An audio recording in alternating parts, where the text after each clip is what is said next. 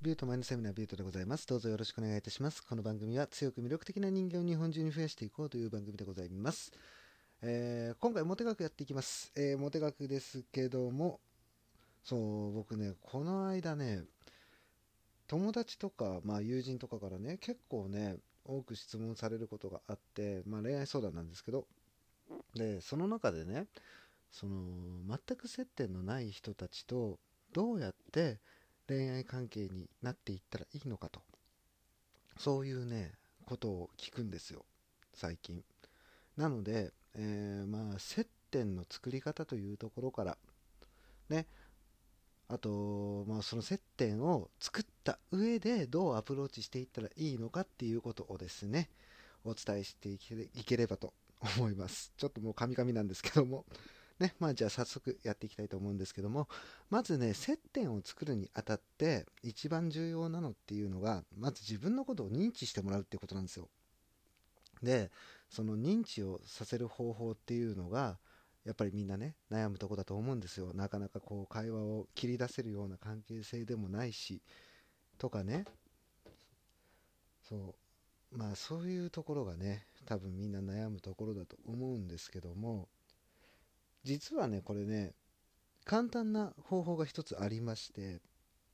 人間にはですね単純接触効果っていう効果があるんですよ、ね、今すごく心理学らしい話をしてるんですけども。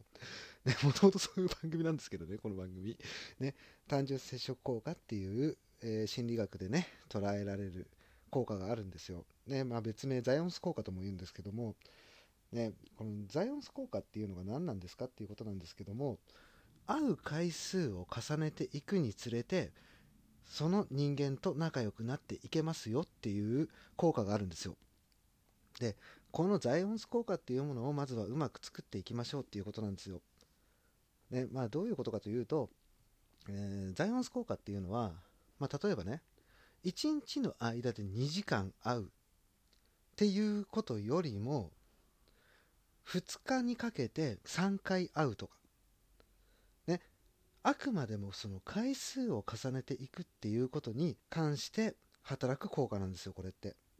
だから1日の間ずっと長く一緒に居続けるっていうのとはまた別なんですよね。何回もね重ねて会うことっていうのがやっぱり重要で。まあ、例えばねそのと自分の友達とかと一緒に惚れた人に会うとか、ね、好きになった人に会うっていうのが重要なことで。あくまでもその長さじゃないんですよ。これは、ね、ずっと一緒にいりゃいいってもんでもなくてだから端的にポンポンポンと会っていくっていうこういう方が相手の印象に残りやすいですよっていうことなんですよね。でまずザイオンス効果をうまく使っていただいて、えー、相手に認知をしてもらうと。ここが一番重要なとこですね。で見事友達とね一緒に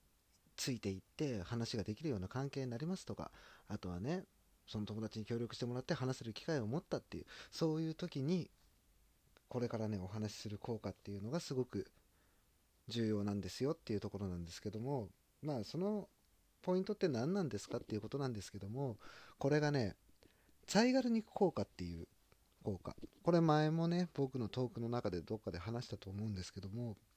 このツァイガル肉効果っていうものをうまく使いましょうと。じゃあ、ツァイガル肉効果って何なんですかっていうことなんですけども、ツァイガル肉効果っていうのは、途中でやめられると気になるっていう効果なんですよ。今、すんごい平たく説明しましたんですけど、ね、この人間ってね、途中でやめられたら気になる生き物なんですよ。まあ、例えば、ね、続きは CM の後でってよくテレビとかでやるじゃないですか。あれっていうのは、ツァイガル肉効果なんですよ。ね、そこで美味しいところでパンって切られるとその後がね気になるんですよ人間って。なのでそこでねまあ例えばうーんそうだな。仕事をしてます。ね。仕事何なさってるんですかって。聞かれた時にそこをはぐらかしてみたりとか。あとね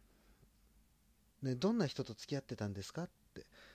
まあ、例えば恋愛トークとかでするじゃないですか。そうなった時にうーん秘密とか言われるとねこれねあのその先気になっちゃうんですよ。周りの人って。なのでこのツァイガルニ効果っていうものをうまく使って相手の気持ちをこっちに引きつけるっていうこれがね結構重要なことなんですよ。そしてですね今日一番お伝えしたいポイント。それがねこの一言なんですよ。この一言を言えるってめちゃめちゃ強いんですよ。その言葉って何なのかっていうことなんですけどもその言葉っていうのがなんか気になるんだよねと。この一言はめちゃめちゃ強いです。あのー、人間っていう生き物って1%から99%の間でハマるんですよ。まあ、どういうことかっていうことなんですけども、まあ、もっと平たく言うと可能性っていうものにはまるんですよ人間って。あのギャンブルとか思い浮かべていただけると分かりやすいんですけど、まあ、例えばパチンコとかね、あのこれだけのお金を費やしたんだからもっと出るだろうとかね、そろそろ当たりが来るだろうとか思ってどんどん追加投資するじゃないですか。ね、ハマるじゃないですか。その状態ってハマってる状態じゃないですか。この状態にまで恋愛で持ってくればいいんですよ。簡単な話。つまりはですね、なんか気になるんだよねっていう一言を言うことによって、あれこの人自分のことが好きなのかなって思わせるっていうこの感じがね重要なんですよね。で誰しもねなんか気になるんだよねって何々君のことなんか気になるんだよねとか何々さんのことなんか気になるんだよねって言われたら気になっちゃうんですよその言った相手を気になるんですね。この言葉は本当に使えるのでぜひとも使ってみてください。今好きな人がいるとかね必ず付き合いたい人がいるっていう人は必ずこれ使ってみてください。あのー、少なからずね、それがうまくいくかいかないかっていうのはまた別の話として少なからずいい方向には進むはずです。間違いなく興味は持ってもらえますんでこの一言はね本当に強いですよ。まあ僕はね実際問題自分で試してやったことがないので何とも言えないんですけども結構ねこの言葉を使ってあのー、うまくいってるカップルさんとかが多いんですよ。僕の周り特に。うん、やっぱりねこの1%から99%の間可能性っていうものをちゃんと見せる。これが一番重要なんですよね。うん、あと注意点をね一つ挙げるとすればその恋愛っていうものにはまらないっていうのをもうこれもうずっとねこの番組ではトークの中で言い続けてるんですけども絶対にその恋愛にはまるっていう状態にはならないでくださいっていうこれがね一番の注意点。あの人間の脳みそって恋愛にはまってる状態っていうのはねほんとチンパンジーと同じ脳の処理能力なんですよ。せいぜい先20分ぐらいの先のことしか考えられなくなるのであの冷静さがなくなるんですよね。じゃあその冷静さを失って何が悪いんですかっていうことなんですけども冷静さを失った場合ですよ。相手が脈ありサインを出してますとか相手がどういう感情でいるのかっていうのを理解できなくなるんですよ。そこまで意識を持っていけないんですよ。そのね処理能力が20分先のことまでしか考えられないっていう話は結局ね自分のことしか見れなくなってくるんですよね。ってなってくると相手の感情の動きっていうものをまず理解できなくなるので最悪の場合相手に都合よく扱われたりとかで相手がせっかく脈ありサインを出してくれてるのにもかかわらずそれに気づけないっていう事件が起きるんですよね。なのでこの恋愛にはまらないっていうそのマインドがね一番重要なんですよ。恋愛する上で。そう。これは本当に注意してくださいね。でまあなかなかねそれ冷静になるっていうのが難しいっていうこともあるんですけど実はそのこれもね簡単なことなんですよ。言ってしまえばその相手がどういう行動をしてくるのかとかねあとはその恋愛っていうものにはまってる状態が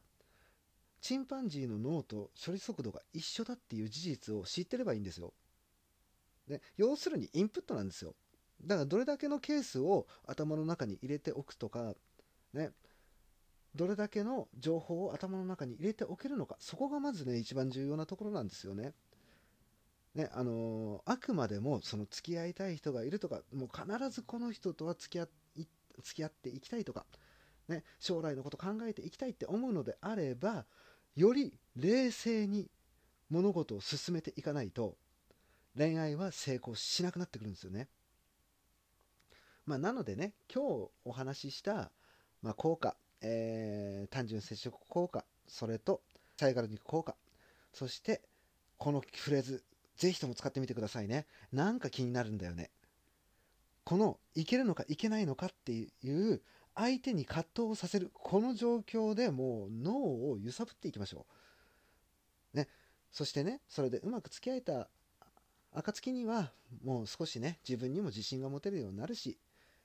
少しね成長した自分っていうものに気づけると思うので自信を持てるようになりますので、うん、ぜひとも試してみてください。ということで今回はここで終わりにしたいと思います、えー、ラジオトークのクリップいいねネギそして Twitter のフォローあとね番組のご意見ご感想などよろしくお願いいたします。それではまたビュートでした。バイバイ。